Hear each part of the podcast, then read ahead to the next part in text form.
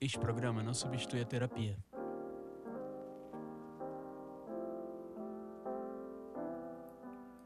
Olá, esse é o primeiro episódio interestadual deste programa, que não substitui a terapia. Eu tô no Ceará, mais precisamente na capital, Fortaleza. É legal deixar explícito para quem é ruim de geografia não ter dúvidas. E por aqui tá quente, que é basicamente a única estação vigente para sempre. Mentira, chove uns dois dias por ano. O fato de ser sempre assim impossibilita interações sociais do tipo: E esse tempo esquisito, hein, menino? Será que muda? Disse no jornal que amanhã abre. É muito legal, inclusive, para quem não curte muita interação. Pessoas introspectivas que chama, né? A pessoa fala um quinquitura, hein, menina? E você concorda com a cabeça e não passa disso.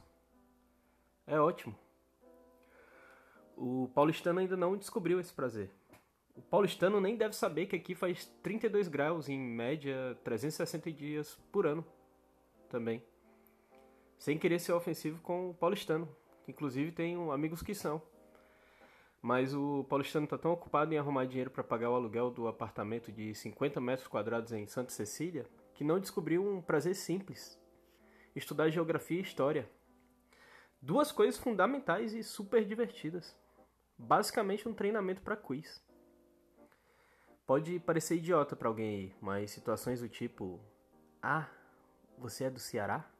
Adoro Recife, cara. Frevo, amo são mais comuns na minha vida do que você imagina. Eu ouço coisas assim direto. Então, quando o paulistano se refere a São Paulo como a nova Nova York brasileira, faz muito sentido. Faz todo sentido. Já que os americanos também não sabem um mínimo de geografia. Outra situação bem corriqueira, quando se é de algum estado do Nordeste, mora no Sul ou Sudeste, é aquela nossa, tem uma amiga de Alagoas, Renata, conhece? Tá estudando para ser psicóloga ela. Vocês com certeza se conhecem. Deixa eu te mostrar o Insta dela aqui. Tá achando absurdo ou exagerado? Imagina eu, meu querido ou minha querida. Imagina eu. Quando eu me deparo com uma situação dessas, eu também acho inacreditável. Enfim. Além de ser o lugar de onde eu vim, eu adoro estar aqui porque as pessoas olham para mim, me enxergam como o pedaço de carne que às vezes eu quero ser. Apesar de ser uma pessoa completamente comum e não muito provida do padrão do que é bonito aí, do padrão vigente. Aquele que a gente conhece bem, o padrão eurocêntrico, né? Sei que esse papo se incomoda algumas pessoas, aquelas do Pacto Narcísico da Branquitude. Inclusive, leiam sobre o Pacto Narcísico da Branquitude, se possível. Enfim, aqui eu sou 99% mais paquerado do que em São Paulo ou outras cidades do eixo sul-sudeste que já visitei. Ou morei. Isso se deve ao fato de eu gostar. de eu ter um senso estético apurado. Dentro das minhas possibilidades atuais, é claro. E aqui, para as pessoas te considerarem um bom beijo ou coito em potencial, basta estar ajeitadinho e cheiroso. Eu falei em potencial antes da, da coisa toda acontecer, né? Uh, todo mundo espera de você valores, não necessariamente monetários, uma carga intelectual ou artística, alguma coisa entre um e outro, já serve. O fato é que se você se encaixar nos padrões eurocêntricos, você vai arrumar muito mais fácil várias fodinha, crushes. Eu adoro como a palavra crush já veio na regra ortográfica de não binariedade. Aliás, nem sei se ainda está em uso ou desuso essa palavra. Enfim, nisso as palavras que nós surrupiamos no inglês nos serviram bem qualquer palavra que veio do inglês e nós excluímos no dia a dia brazuca já é automaticamente não binária. Voltando ao fato de que apenas existir não vale, não vale no jogo da sedução. Se você for um indivíduo provido de melanina, tanto na pele quanto nos olhos, a não ser que você seja um modelo de traços afilados, um Lenny Kravitz, espera-se que você tenha outros agregadores.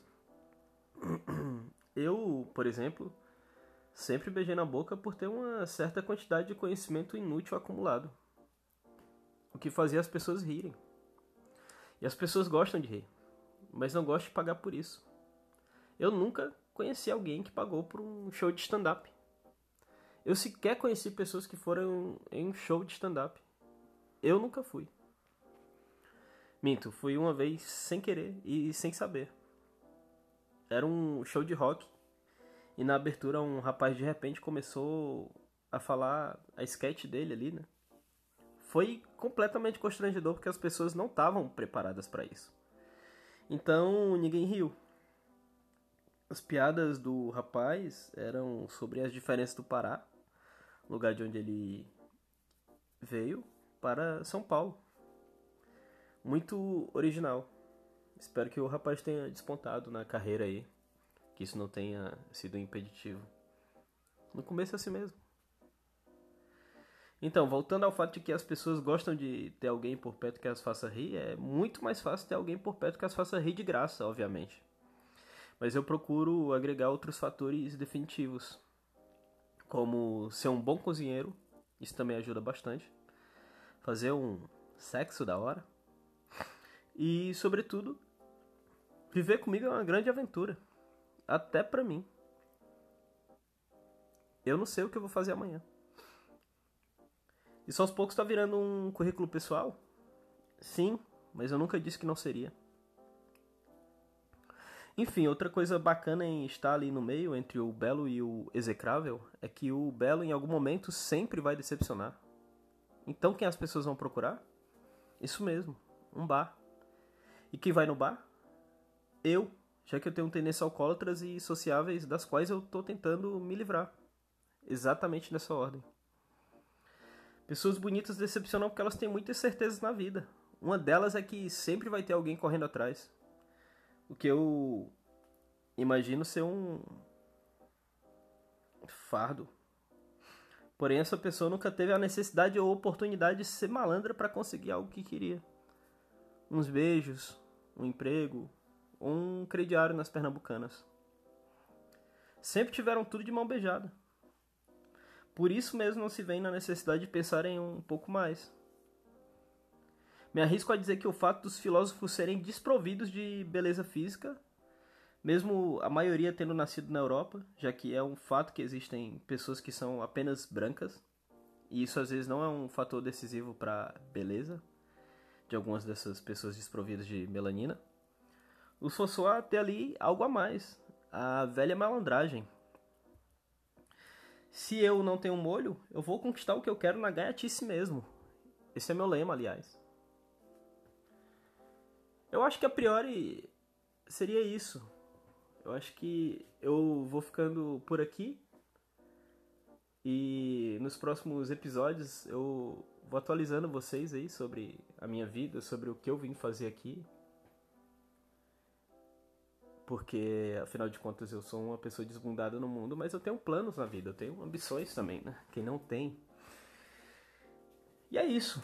Até o próximo episódio e espero que vocês estejam bem aí, vacinados, a maioria. Espero que não tenha nenhum negacionista ouvindo isso aqui. Se tiver também, espero que vire gente. É, até a próxima!